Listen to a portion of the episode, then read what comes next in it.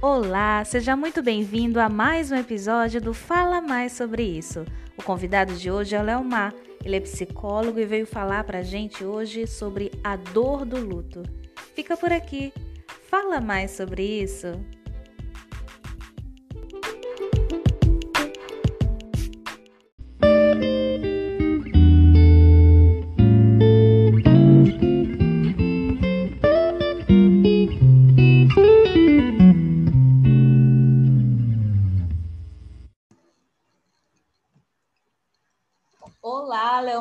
Seja muito bem-vindo a mais um episódio do Fala Mais sobre isso. Muito obrigada por ter aceitado o convite. Oi, Dai, boa noite. Ai, desculpa, não pode falar boa noite. Pode, pode. tá tudo bem. Tá, repete de novo. Tá. Até eu falei errado que eu não falo mais um episódio, eu falo, seja, é, olá, seja bem-vindo ao Fala Mais sobre isso. É só isso. Vai. Tá. Olá, Leomar, seja bem-vinda. Ai, agora eu me confundi. é, seja muito bem-vinda. Normal. Estou esquecendo meu próprio bordão. Uhum. Olá, Leomar, seja muito bem-vindo Fala Mais Sobre Isso. Muito obrigada por ter aceitado o convite. Oi, Dai, muito obrigado pelo convite, muito obrigado pela oportunidade. É, eu estou bem feliz é, pela, pela tua iniciativa. Estou bem feliz em falar um pouquinho dessa temática que é tão importante, é tão cheia de sentido e significado para mim. E é, eu acredito que é tão necessário abordar essa temática justamente pelo tabu, pelo estigma, pelo preconceito e pela forma que às vezes é abordada de forma densa, de forma pesada, de forma aversiva. Então, acredito que a gente vai trazer um pouquinho de sutileza, um pouquinho de leveza para abordar esse assunto que é importante, que é necessário. Muito bom, obrigada. Eu vou te apresentar, tá bom? Perfeito. Leomar Moraes é psicólogo graduado pela UFMA, especialista em saúde com ênfase em oncologia pela residência multiprofissional da UFPA, mestrando em psicologia pela UFPA com a linha de pesquisa Psicologia, Sociedade e Saúde, e pós-graduando em terapia cognitivo comportamental pelo Instituto SensoPeg. Mas então, Léo, agora eu quero que você se apresente. Léo por Léo. Essa pergunta é tão Jô Soares, né? É, de frente com o Gabi. Então, Dai, é muito engraçado porque é, eu sou da geração do Orkut. E na geração do Orkut, tinha aquela galera que, usa, é, que participava daquela comunidade, quem se define se limita. E eu era essa pessoa. Eu era essa pessoa que não colocava nada na, na, minha descrição, ou então usava essa frase que hoje em dia não faz o menor sentido para mim, porque eu acho que a gente precisa falar quem a gente é, a gente precisa é, ter é, esse autoconhecimento. Sim, sim. Mas, é, como eu sou uma pessoa extrovertida, já estou falando de mim, uhum. o que, que eu posso falar sobre mim? É, eu me comunico por memes, tá? Então é Adoro. importante a pessoa saber que para se relacionar comigo, ela tem que ter um acervo de memes, porque senão a comunicação não vai fluir, eu não vou responder no WhatsApp, eu vou deixar um vácuo e não vou me interessar por ninguém que não se comunica por memes. É uma então, conversa cheia de pessoa. figurinhas, é isso? Não só figurinhas, mas ela é cheia de jargões, ela é cheia de. É, como é que eu posso dizer? Entendi. Simbolismos mesmo. Tem que ter repertório então, para falar contigo, né? Tem que ter repertório de memes. De memes. Então, tem que ter repertório de memes, né? É, eu sou devoto da Rihanna, então é uma diva pop importante para o meu funcionamento, não vivo sem ouvir suas músicas, suas canções, suas poesias. E outra coisa importante, sou geminiano e eu sou muito leal aos traços geminianos. Ai, então... credo, Léo, credo! então é isso. Eu, eu falo muito, é, me comunico muito, então. A é... parte legal, a parte legal do Geminiano é fiel, né? É isso? É, eu sou legal. Tá evoluindo na parte sombra, né? Ah, olha, assim, o Geminiano é muito estigmatizado, as pessoas. É tem muito preconceito com o geminiano, mas é isso, eu já aprendi a lidar com isso. E, é, inclusive, eu estava lembrando que é, quando você me fez o convite para participar do podcast, eu comecei, eu estava no trabalho, não, não sei se eu estava no trabalho, mas um dia que eu fui é, tentar organizar um pouquinho as minhas ideias, é, eu estava com uma amiga de trabalho ao lado. E aí, assim, me veio aquela música do que o, que o Caetano canta, é, Você Não Me Ensinou a Te Esquecer, e eu comecei a ouvir essa música e cantar essa música, e a pessoa que estava ao meu lado ficou assim, gente, eu sou obrigada a conviver com o Léo. E eu expliquei para ela, compartilhei com ela que eu só estava me conectando com a temática, porque essa música é muito simbólica, né? Fala de uma pessoa que não aprendeu a esquecer a outra, e a gente já conversou, né, que não tem que esquecer, mas é, fala um pouquinho aí dessa, dessa crise de, de luto existencial por uma separação conjugal, mas eu fiquei ouvindo essa música várias vezes no, no dia. Então, Geminiano é assim, Geminiano tá o tempo todo se comunicando, tá o tempo todo falando, e eu sou exatamente essa pessoa. É Também não gosto de não gosto de muita interação no começo do dia, então, por favor, vamos conversar a partir das 10, é, respeitando, junto, tamo junto. Respeitando que a, o começo da manhã é o momento que a gente está ainda se conectando com o dia que acabou de né, começar. Então, não conversem muito, não puxem muito assunto, respeitem que o colega está ainda é, começando a existir. Sou viciado em café, preciso tomar várias doses de café ao longo do dia. É uma relação já de dependência, mas é isso. Eu vejo mesmo que tu sempre posta assim, stories muito bonitos de café da manhã. É, é meu investimento de vida. Bons cafés da manhã. Perfeito. Enfim, Dai, sou essa pessoa. Não, não uso mais essa frase ridícula de quem se define se limita e estou tentando é, me aceitar como sou sustentando tuas gracinhas, né? Total. Olha, então tu conhece esse meme, adoro. Sempre. Para mim, o Léo Maia é o Léo. A gente estava é. tentando relembrar. Gente, eu sou muito esquecida. Ou então eu, eu crio assim umas memórias que só na minha realidade psíquica. Porque a gente estava conversando aqui e eu tinha muita certeza que eu estudei no ensino fundamental com, com o Léo, e na verdade eu estudei foi com a irmã dele. Ele lembrou que a gente estudou juntos é, ali no maternal, né? Eu não sei como chama isso hoje. é, no Fundamental 1. No Fundamental 1, em uma escola chamada Rosa de Saron, que é uma escola que até hoje ainda existe, fica aqui uma rua depois da minha. E aí depois, eu também achei que tinha estudado contigo no ensino médio, mas na verdade era tua irmã que estava lá. Uhum. E aí eu, a gente se encontrou lá pelos corredores da UFMA, porque não fizemos psicologia no mesmo período, nós éramos de turmas diferentes. Mas a gente sempre teve ali presente, né? De alguma forma, Sim. na vida acadêmica um do outro, né, Léo? Uhum. Eu estou muito, muito feliz por esse encontro de hoje.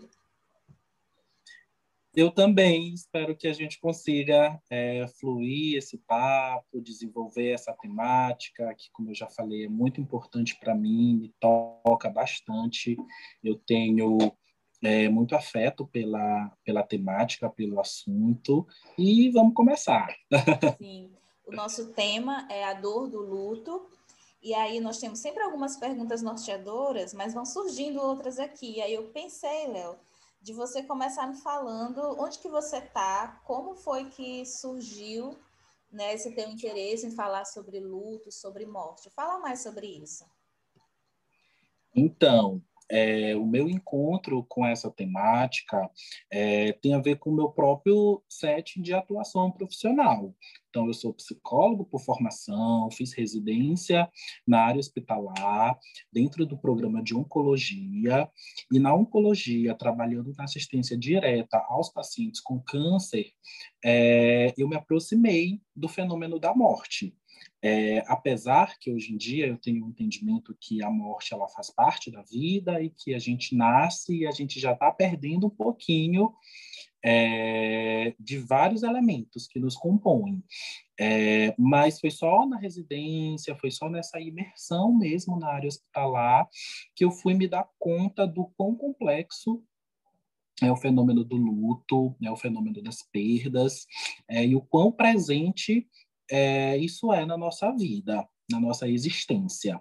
Então, o meu atravessamento com a temática é, foi na área hospitalar, foi atendendo pacientes que estavam é, investigando ou tratando é, uma doença crônica, uma doença que ameaça é, a integridade física, ameaça o curso de vida dos pacientes e esse encontro ele acontece, acontece de uma forma que a gente às vezes não é, tem dimensão, porque às vezes é uma morte inesperada no sentido de precoce, e às vezes é uma morte previsível, às vezes é uma morte que está dentro do que se espera quando a gente pensa em diagnóstico, linha de tratamento e prognóstico, ou seja, o que a gente espera depois é, desse diagnóstico, depois do impacto das terapias, como rádio, químio e por aí vai.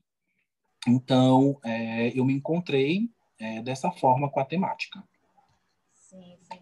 Enquanto tu falava, eu fiquei reflexiva sobre isso. Na verdade, é, é a gente está em contato com a morte todos os dias, né? A gente só não, uhum. não se dá conta, não se percebe. E eu fiquei pensando como que era essa relação para ti, antes de entrar em contato com, com tudo isso, como é que tu te relacionava com a morte?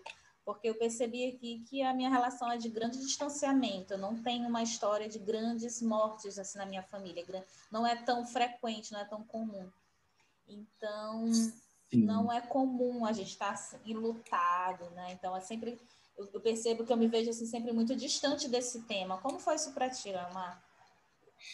Então, eu compartilho é, dessa mesma situação, né, de, de ter esse distanciamento no que diz respeito a perdas reais, mas a gente vai discutir um pouquinho que quando a gente fala de perdas, a gente não está falando necessariamente somente de morte, a gente precisa falar de perdas reais e de perdas simbólicas. Sim. E perdas reais e também perdas secundárias. Porque às vezes uma morte de um ente querido, ela traz não só a perda da matéria, mas ela traz uma série de outras perdas. É, às vezes é uma pessoa que morre, mas que era o provedor do lar, que tinha um papel social importante na família, na comunidade, no grupo que participava. Então, isso também traz para a gente uma noção de de perdas secundárias. Mas voltando à tua pergunta, é, eu tinha sim esse distanciamento. É, na minha família também eu não tenho esse histórico de grandes perdas, de perdas é, frequentes, mas eu lembro de não ter tido uma educação para a morte. E a gente vai falar sobre isso também, que é um conceito importante dentro da temática do luto e a gente precisa avançar um pouquinho nessa compreensão. Então, eu não tive uma educação para a morte porque eu aprendi que a morte ela acontece quando as pessoas já têm uma idade avançada ou quando as, as pessoas têm uma doença crônica avançada e não necessariamente a vida acontece dessa forma.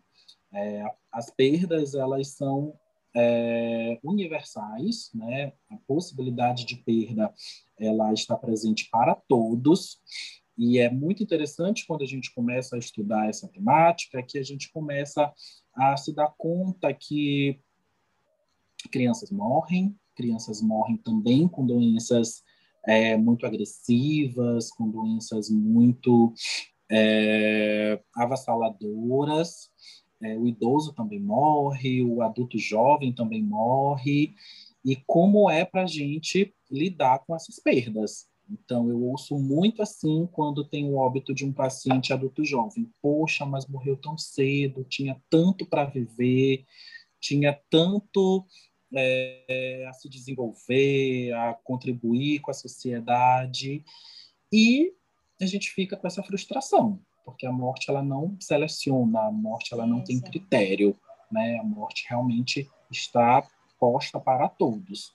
Então, eu não tive essa educação para a morte que me afastou, que me distanciou é, e que me fez ter essa crença de que, ah, eu sou jovem, eu sou é, saudável, então eu tenho aqui uma falsa ilusão, né? Eu tenho aqui uma, uma noção equivocada de que eu estou é, invulnerável. Então eu cresci um pouquinho com essa ideia e precisei desconstruir total. Sim, sim. E é interessante, né? A gente não tem essa educação para a morte, a morte não segue esse roteirinho bonitinho, né? De crescer, amadurecer, reproduzir e morrer. Tanto que desde o ano passado a gente foi assaltado por uma pandemia. E aí, de repente, esse tema começou a ser uma constante, né? Não só o contato com a morte, mas esse medo constante de morrer, e de ver os seus, né, os nossos morrendo. Né? E aí eu vou misturar aqui duas perguntas. Passando tá, um carro aqui agora, um funk muito doido.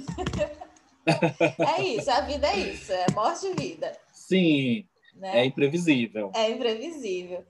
E a, minha questão era essa, né? Você provavelmente observou alguma alteração desse fenômeno morte e luto nesses tempos de Covid.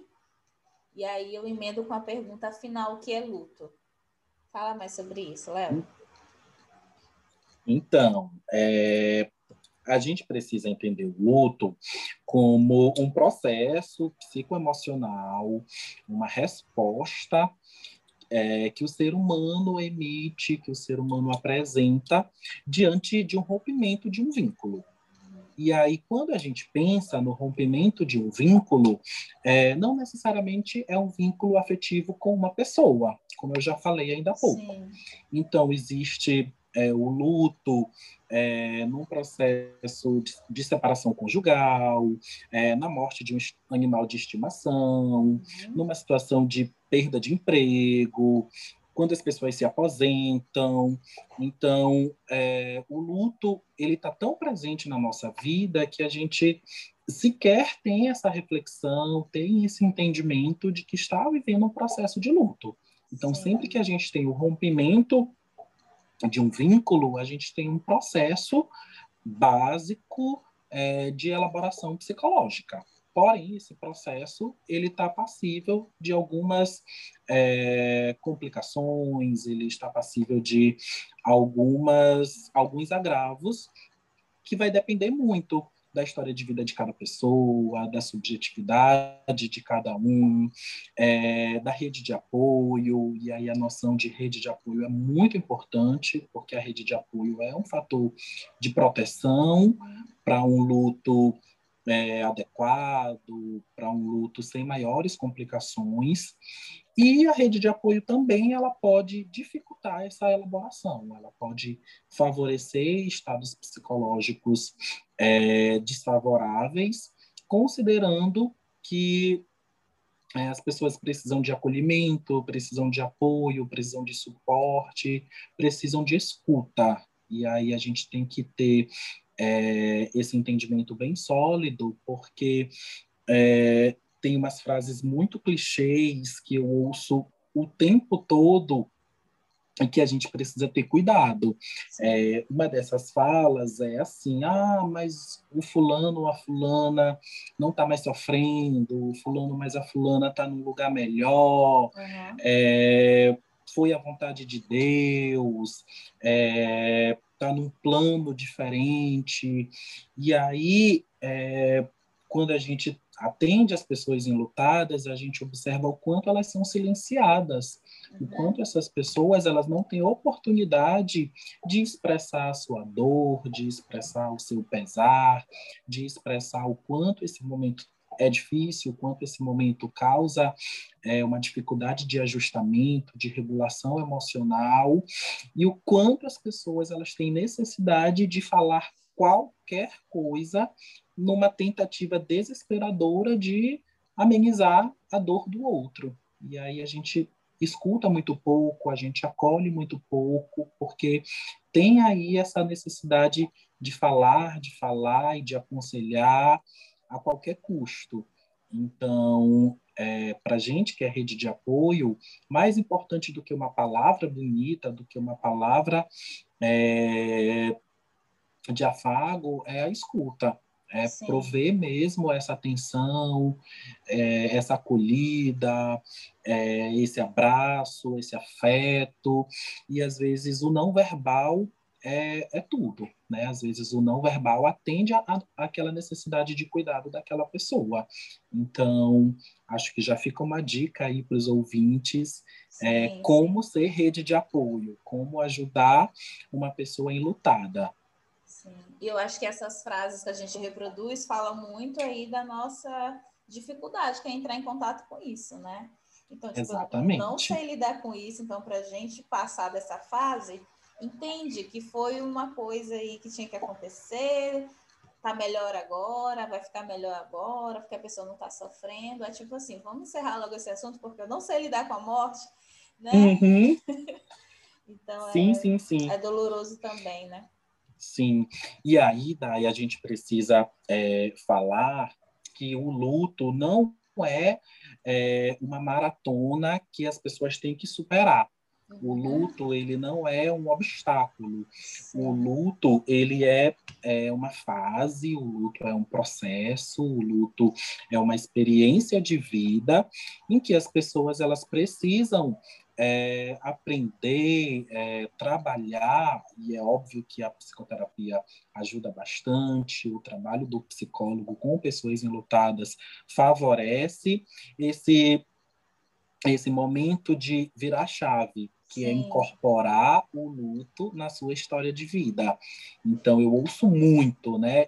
É, na minha prática clínica, é, na minha rotina de trabalho, eu adoro fazer o ambulatório do luto. Eu adoro fazer a clínica dos enlutados, adoro trabalhar com essas pessoas que ficam, porque é, existe uma dor psíquica, existe um sofrimento que é, precisa ser validado, precisa ser acolhido, e como eu falei, né, a comunidade, é, em geral, não consegue dar conta, não consegue prover é, esse suporte, e alguém tem que se debruçar com essa demanda. Então, é, eu faço questão de onde eu estou inserido, né, qualquer serviço que eu me proponho a fazer parte, é, defender esse espaço, defender o ambulatório dos enlutados, a clínica dos enlutados, porque é um espaço de atuação e é um espaço muito potente, de muitas potencialidades. E aí eu sempre ouço, as pessoas sempre me falam assim, mas Leomar, quando o luto vai acabar? Quando essa fase vai acabar? Quando isso se encerra? Quando que eu vou voltar a viver é, da forma que eu vivia antes? E como né, nós habitualmente não temos respostas prontas, né, é, não tem esse tempo cronológico, não tem essa data, não tem esse time, isso é de cada um, mas eu sempre gosto de promover essa reflexão. Mas por que você quer superar esse luto? Até trabalhar essa psicoeducação, até trabalhar é, o fomento desse processo de elaboração, para o entendimento que esse luto não tem que ser superado, ele tem que ser vivenciado, ele tem é, que ser ressignificado e incorporado à vida. Então, as pessoas que conseguem uma reestruturação psíquica em um curto intervalo de tempo, é, elas elas normalmente já têm uma história prévia de maiores recursos de enfrentamento, elas já têm é, alguns fatores é, que acabam é, facilitando, acabam é, fazendo com que isso flua é, de uma forma mais célere.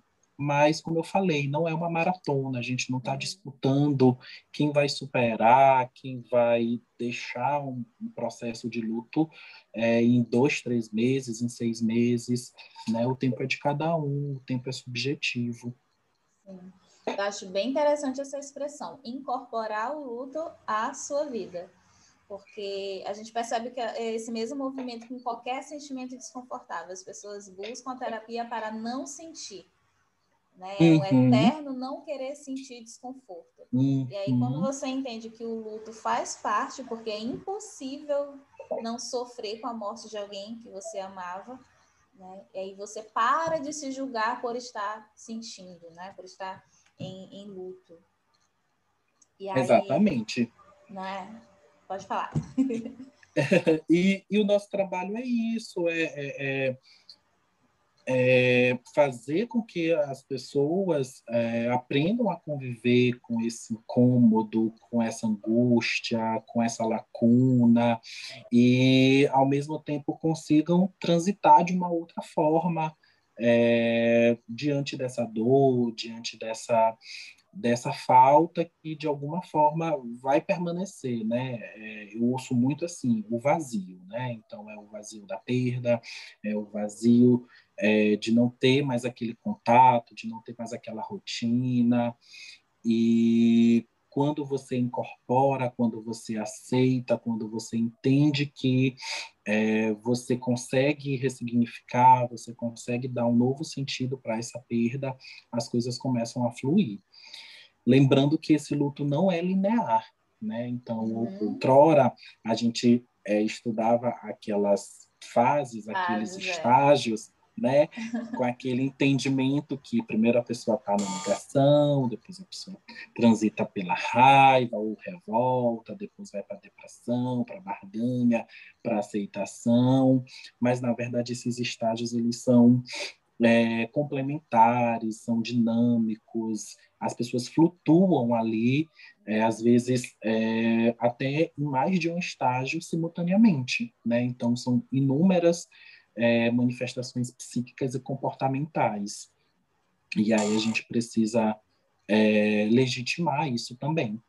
É, a gente tem que ter muita flexibilidade aí com essas teorias, né, de estágios. Eu tenho um pouco de Sim. resistência com teorias de estágios, porque sempre faz. Elas cristalizam, né? É, faz parecer que a gente está fazendo errado, que a gente está se desenvolvendo errado, então agora eu estou sofrendo errado, porque eu já devia uhum. estar na fase da raiva, e de repente eu estou aqui de novo na negação.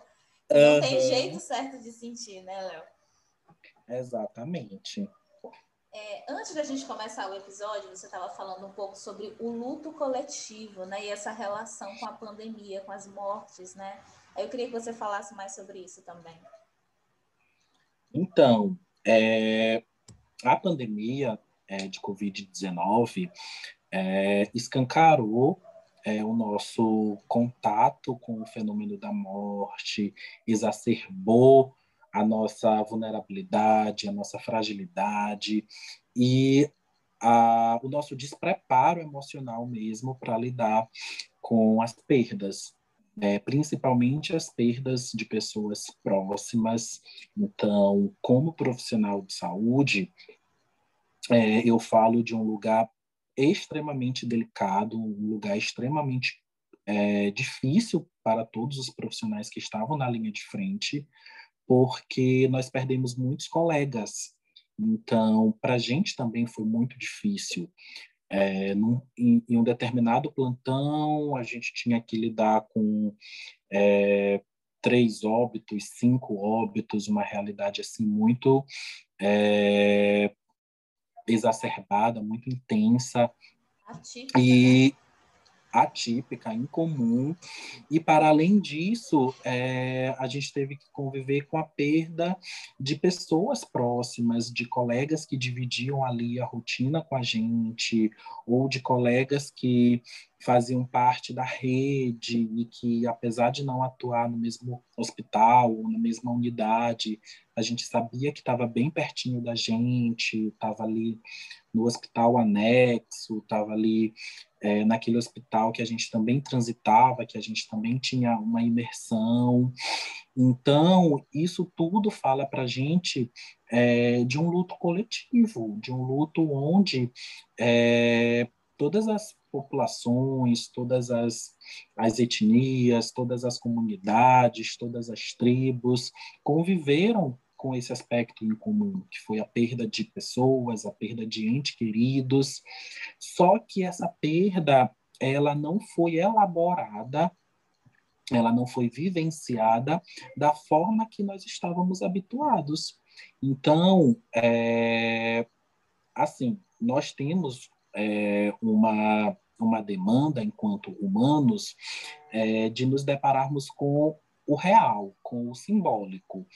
E no processo de luto, no processo de perdas, é, os rituais fúnebres, eles possibilitam isso. Eles possibilitam a gente assimilar essa realidade, essa realidade concreta, através dos rituais. Então, a gente tem a cultura é, do velório, a gente tem a cultura dos sepultamentos, a gente tem é, o hábito de homenagear essas pessoas é, nesses momentos, e a, e a pandemia nos é, excluiu essa possibilidade. A pandemia nos impossibilitou de executar esses rituais, que são super importantes para a gente ter esse contato, para a gente assimilar essa realidade e para a gente é, se debruçar mesmo com isso que é real.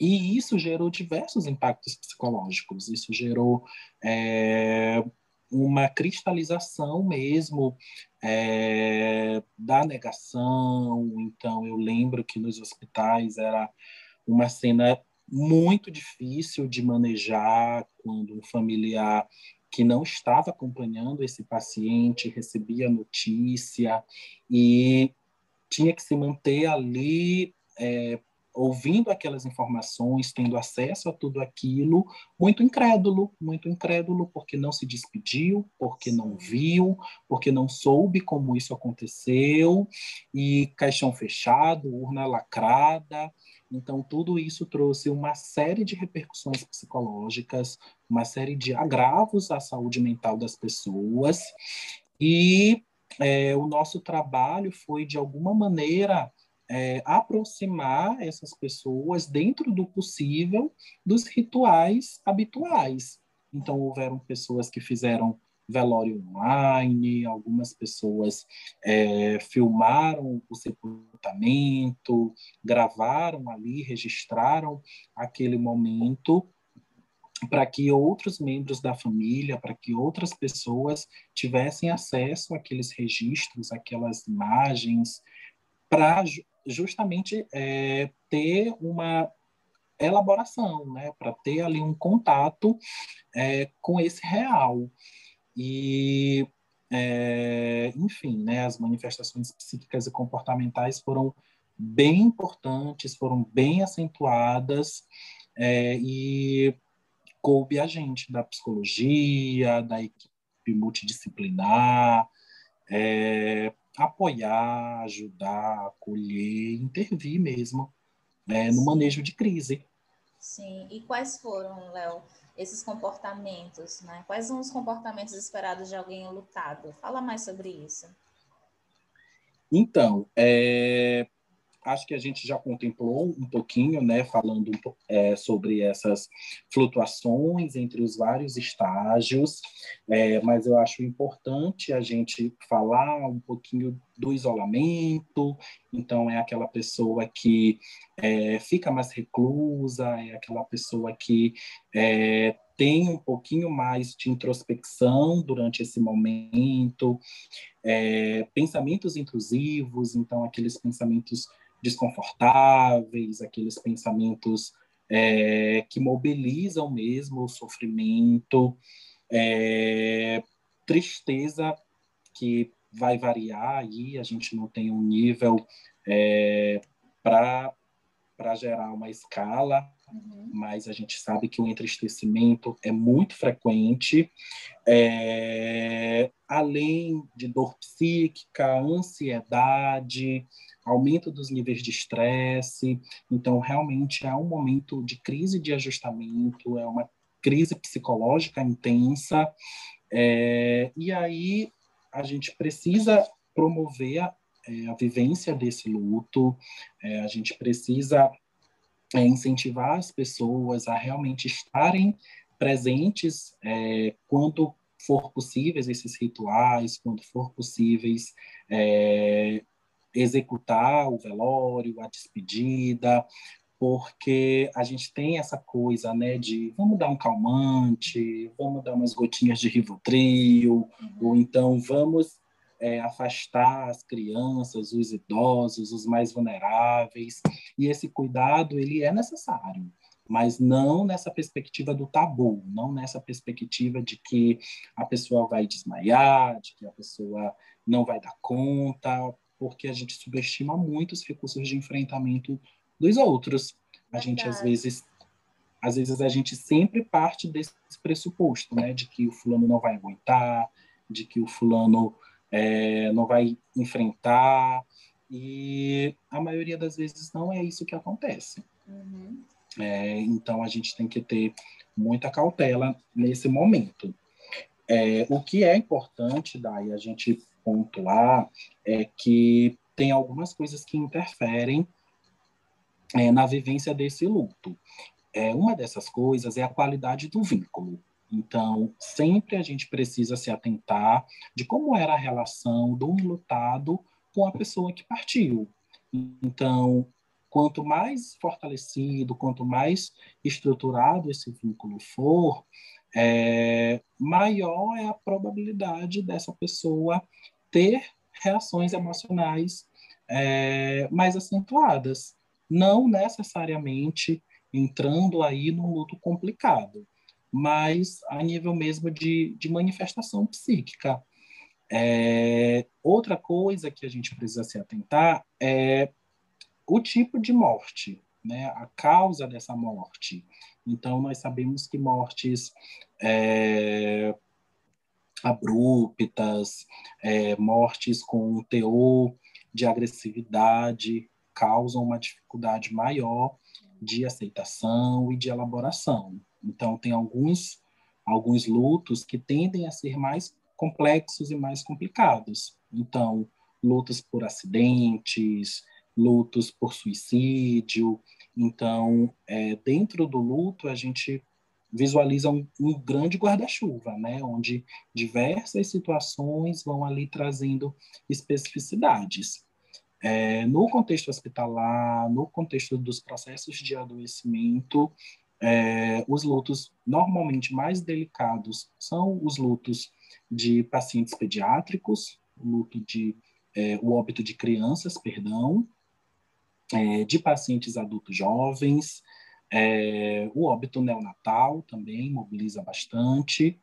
É, e as pessoas elas tendem a manter uma crença de que o óbito ali da pessoa idosa, da pessoa que estava com um prognóstico muito reservado, que estava com um quadro clínico muito grave, ele tende a ser melhor elaborado. Né? Então, as pessoas tendem a é, viver, é, conviver melhor com essa experiência.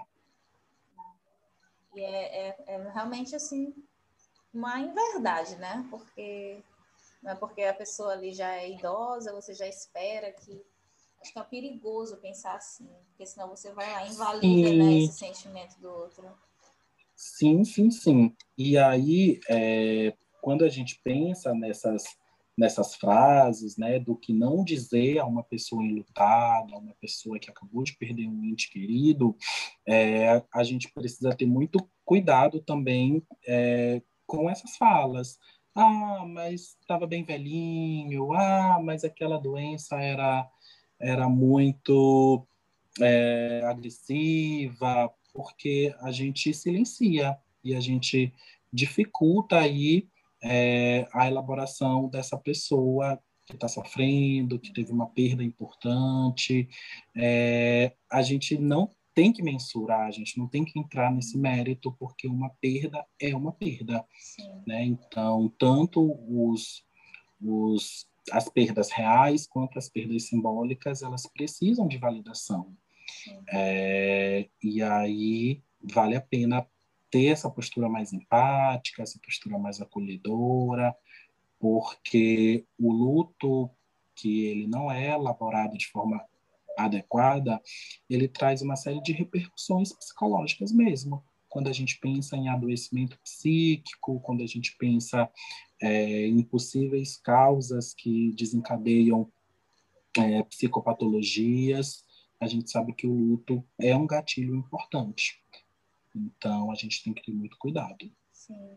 Só por curiosidade, queria que tu descrevesse melhor, ou mesmo citasse, né, a, esses cinco estágios, porque a gente só citou, não sei se todo mundo conhece, os cinco estágios do luto. Que você falou das flutuações, né? Mas pensando, uhum. será que todo mundo conhece? Nem sempre todo mundo conhece. Você fala mais sobre isso, Léo? Tá. É, assim, é importante a gente frisar que é, existem outros estágios é, elencados por outros autores. Uhum. É, esses cinco estágios que a gente vai conversar um pouquinho, é, eles foram definidos pela Elizabeth Kubler-Ross, mas outros teóricos, outros é, estudiosos da temática do luto é, desenvolveram outras teorias e outros é, estágios.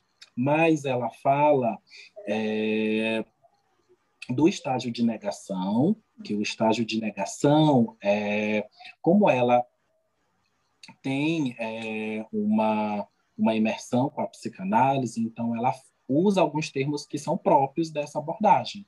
Então, ela fala que a negação é uma defesa primária, a negação é esse essa manifestação psíquica mais básica, mas básica não no sentido de de menos complexa, mais básica no sentido de é, imediata. Uhum. Então, é, seria aquele momento que as pessoas, é, para se defender dessa, dessa situação difícil, dessa perda, tendem a negar, a desconsiderar o fato, a desconsiderar as evidências, a colocar em xeque mesmo é, a concretude dos fatos. E a gente observa muito isso a gente percebe também a negação num processo que a gente chama de luto antecipatório. Então, no luto antecipatório, onde a gente prevê aí uma preparação psicológica para essa perda real, é, muitas pessoas negam essa possibilidade. Elas negam que isso pode vir a acontecer. Então, a negação, ela realmente é muito presente, a gente observa muito na prática, é, e ela vem aí como uma defesa primária, digamos assim. É, o segundo estágio seria o da raiva ou da revolta, que é um momento onde é, o indivíduo é, entra em contato com essa realidade, mas acaba é, tendo uma dificuldade de manejar mesmo, de, de conviver com essa, com essa perda. E emergem sentimentos de hostilidade ou com a equipe de saúde ou com as pessoas que estavam no momento do óbito, é, com as pessoas que presenciaram, que estavam naquela cena, é, sentimentos de agressividade, é, comportamentos, perdão, comportamentos agressivos é, e é, comparece assim de uma forma muito intensa também. E é importante que a gente que convive com essas pessoas enlutadas tenha esse entendimento de que a pessoa precisa é, expressar essa agressividade, de que a pessoa precisa externalizar tudo isso, uhum. porque é, é, importante. Isso vai facilitar o processo de elaboração. Então, a raiva e a revolta é, comparecem bastante também.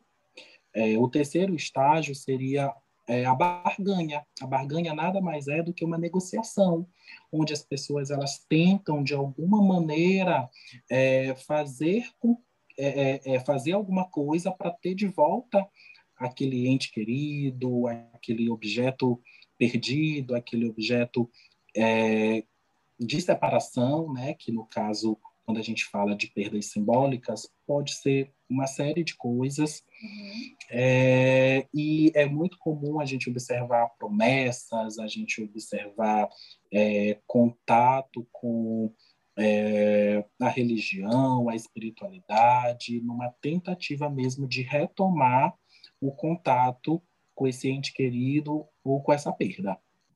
É, o próximo estágio seria a depressão. A depressão seria um momento mesmo é, de imersão nesse sofrimento, é, nesse isolamento, nessa dificuldade de conviver com a perda.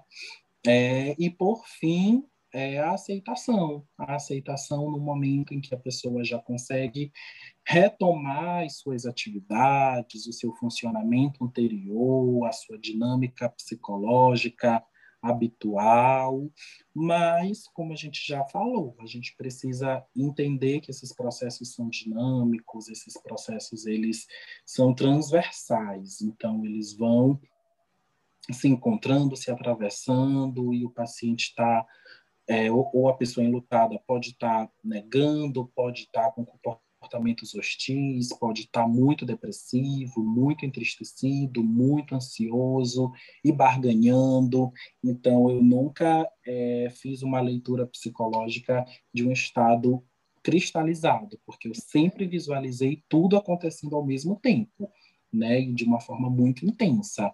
Sim. Então, é, acho que é só a nível mesmo didático, de explanação, para que a gente saiba que esses estágios eles eles existem dentro de uma teoria. Sim.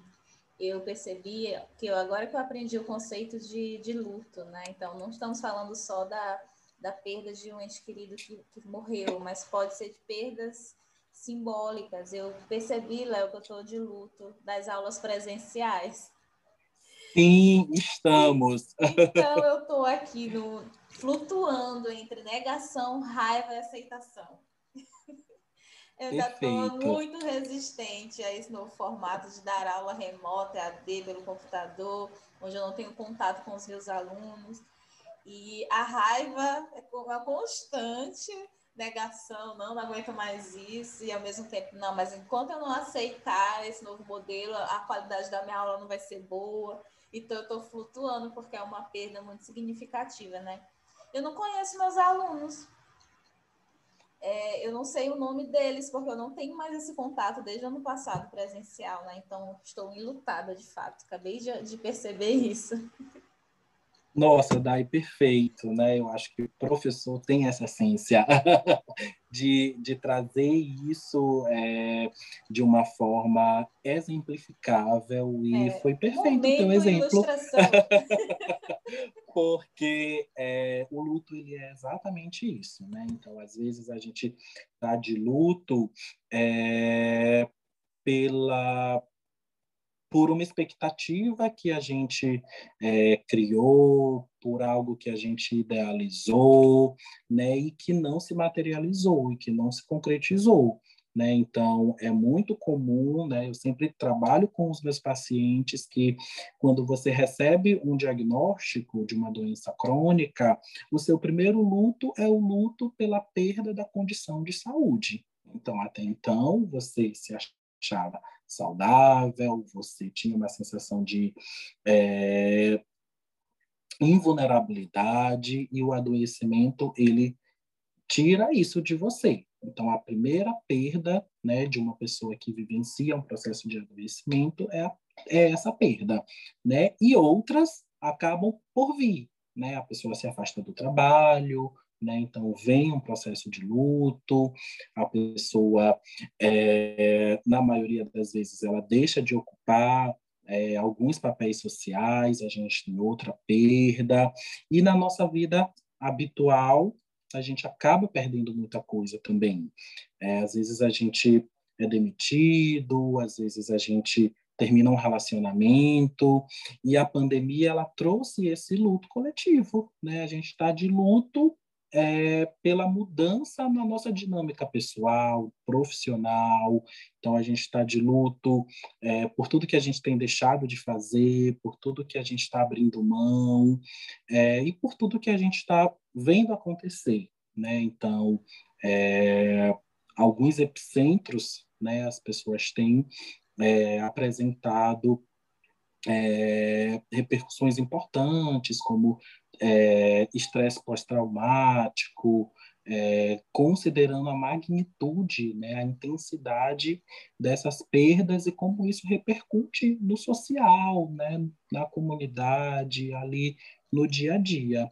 Então, é, confesso que eu também estou de luto, porque queria estar assistindo minhas aulas presenciais, queria estar dando aquele rolê na universidade, aquele happy hour da sexta-feira, então acabou tudo isso por hora, né? Sim, Mas a sim. gente acredita que é, o cenário vai mudar, a gente só não sabe quando. É. Nossa, essa interpretação, essa, essa perspectiva é muito importante, assim, pensando na clínica, né? Então, Agora eu percebo que eu estou lidando com um monte de cliente lutado, porque a perda de reforçadores, né, é, durante a pandemia, ela é enorme. Então, eu tenho clientes que têm saudade de ir no cinema, e que isso era uhum. muito importante, porque fazia parte da rotina né, da pessoa. Ou então, o único ponto de, de apoio era encontrar os amigos, e a pessoa não consegue encontrar os amigos, né? Porque a pessoa segue lá normas muito rígidas de de, de higienização e é taxada de chata pelos amigos. Então, nossa, tá todo mundo de fato enlutado. Mas Todos como você estamos. falou, Léo, é, a gente está esperando que isso melhore. E aí eu caminho uhum. para a nossa última pergunta, que é o que tá. finca depois do fim? Fala mais sobre isso. Assim, Dai, é, você acabou tocando numa coisa muito importante, que é é, dar nome às coisas. Então, você acabou chegando a essa conclusão de que está é, tá se debruçando, está atendendo vários, vários clientes no consultório enlutados, uhum. e como é importante esse trabalho de dar nome a esse sofrimento. Sim. Então, é, o, que, o que é isso que a gente está vivendo? É um luto. Quando é, a gente dá nome às coisas, quando a gente entende é, aquilo que a gente está passando, a, quando a gente dá nome ao nosso caos interno, uhum. é, é o virar da chave mesmo. Então, é, o que fica depois do luto, espera-se que seja é, uma nostalgia, um saudosismo, nessa perspectiva de não arrancar essa saudade, de, de não arrancar essas lembranças, de não arrancar nenhum tipo de memória afetiva que faz parte de uma história de vida, que faz parte de uma biografia e que dentro dessa individualidade tem todo um contexto, tem uma família, tem um casamento, é, tem uma amizade, tem um relacionamento interpessoal. É, então, espera-se que essa dor do luto, que, que essa, esse mix de vários sentimentos, né, que são muito ambivalentes, eles deem espaço né, para essa nostalgia, para esse saudosismo é, que não machuca mais ou que é, comparece de uma outra forma. É, é, difícil a gente falar de cura, a gente não tem essa perspectiva, uhum. né? a gente não consegue nem conceber é, um psicólogo falando de curar a dor do luto, uhum. né? mas é de realmente integrar é, as nossas as nossas vidas, né? Entender que é, a morte ela não necessariamente ela precisa ser trágica, penosa, dolorosa e como a gente precisa se haver com essa questão. Então, é, dentro é, das teorias do luto, dentro é, dessa perspectiva mesmo de educação para a morte, entende-se que a gente deve falar sobre isso, entende-se que a gente precisa sim frequentar é, os rituais de despedidas, porque é, eu conheço assim um monte de gente que se esquiva. Eu conheço um monte uhum. de gente que fala que não dá conta, que passa mal, que não tem estrutura, ou que vai fazer é, uma despedida mais intimista em casa, orações, e isso é, não facilita as coisas, isso impede o fortalecimento da rede de apoio, porque às vezes você é a base, você é uma referência para aquela pessoa que está enlutada, né? E às vezes você deixa de ir, poxa, sua presença era tão importante, sua presença era tão necessária, sua presença é, representa tanto afeto, carrega tanto afeto, né? E às vezes a gente deixa de frequentar, a gente deixa de ir, a gente deixa de ajudar nesse processo pela nossa resistência, né? pela nossa é, dificuldade de lidar e, e conviver. Então, a gente precisa falar sobre a morte, a gente precisa validar é, que ela está posta, que ela é para todos, e é, evitar esse estigma de que no dia que eu morrer vai ser muito triste, vai ser é uma situação onde as pessoas vão mergulhar num momento de, de dor intensa, então a gente precisa trazer mais sutileza para isso, né? Sabendo que a gente pode viver a vida, mas a gente também precisa e vai viver a morte, né? E aí como a gente quer morrer, né? A gente só sabe disso, né? Vivendo, se conhecendo e assim a dica que eu dou para todo mundo é não se esquivem desse assunto, né? Uhum. É, tentem é, conversar com os seus pares, com as pessoas que são próximas de você, com a sua rede de apoio, né? E aí o Fale Mais sobre isso oportunizou essa temática, né? sim, né? Trouxe é, essa inquietação para a gente é, dar espaço, né? Para essa temática. Sim. Léo, eu não sei nem dimensionar o tanto que eu aprendi com esse episódio. É, eu estou muito feliz agora de, de ter criado esse espaço, porque eu acho que eu não teria contato com esse tema de outra forma, né? É, assim, esse contato tão psicoeducativo, né? De, de outra forma. É muito, muito legal te ouvir falando, porque a gente vê que de fato tu gosta de falar disso, tu é muito envolvido com esse tema e o quanto de fato aquela tua proposta lá no início aconteceu, falar da morte de uma forma leve, falar do luto como parte, né? não como algo separado. Né? Certo. Né? Então, muito e assim, Dai, é, tem uma autora que me ajuda muito a, a entender né, esse fenômeno dessa forma. O nome dela é Ana Cláudia Quintana. A Ana Cláudia, ela é paliativista, é, ela tem formação médica e ela é autora de dois livros que eu recomendo muito. Um deles é A Morte é um Dia que Vale a Pena Viver. Então, assim, o nome do livro já, já chama atenção, né? É, onde ela conta é, várias narrativas, onde ela conta é, como é esse processo dela de acompanhar é, pacientes que estão é, num processo ativo de morte ou que estão é, num processo de realmente é, realizar essa passagem. É, e o outro livro dela é Histórias Lindas de Morrer. Então, são dois livros assim carregados de afeto, carregados é, de lições, de aprendizados. E essa autora, Ana Cláudia, ela me ajudou muito a enxergar a morte como parte da vida. Então, é, como eu falei no comecinho, né, eu também não tive essa, essa educação para a morte. Eu lembro de, no próprio curso de psicologia, ter estudado muito pouco.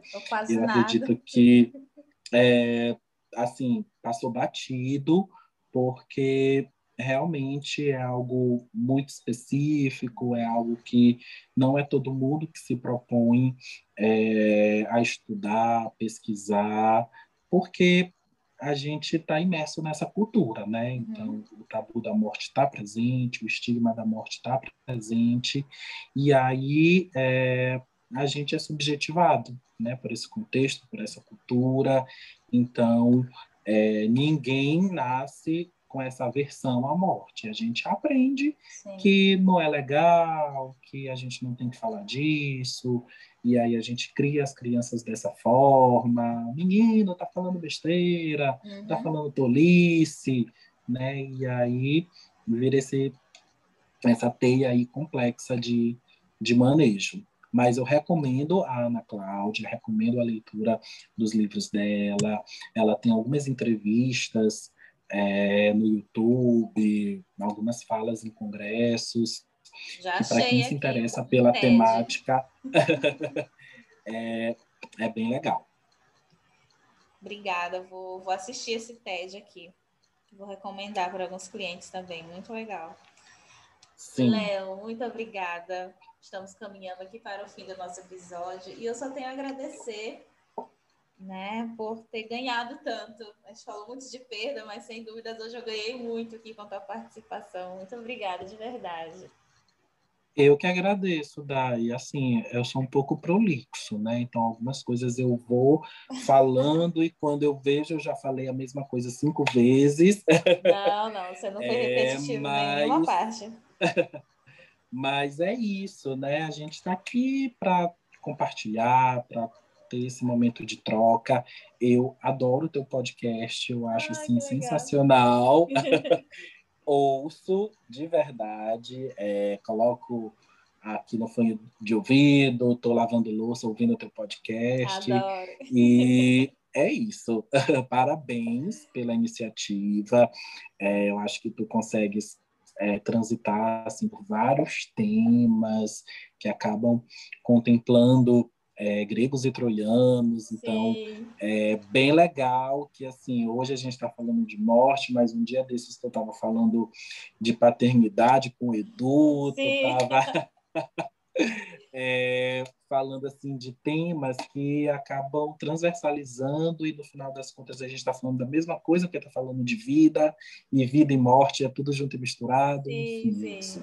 É porque essa é a ideia. É, são coisas que eu queria entender mais e eu chamo gente que sabe falar, é isso. Eu jogo a, a minha função aqui é só de intermediar. Mediar. é só mediação. Perfeita. Tem, eu quero falar de morte, de luto. Quem que eu lembro logo? Léo Mar, que está sempre falando disso no Instagram. Então é ele que vai me falar mais sobre isso. É, é um bem interesseiro é a proposta do, desse podcast. Eu quero aprender coisas. e aí eu chamo gente que sabe falar. Amo. Pronto. É isso. Então, até mais. Espero que a gente se encontre em breve aqui em São Luís ou aí em Belém ou no mundo. Beijo. Perfeito.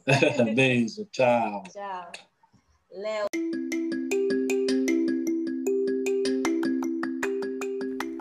Gostou desse episódio? Então compartilhe com seus amigos. Me segue também no Instagram. Eu sou arroba Gomes Santos. Até o próximo. Fala mais sobre isso.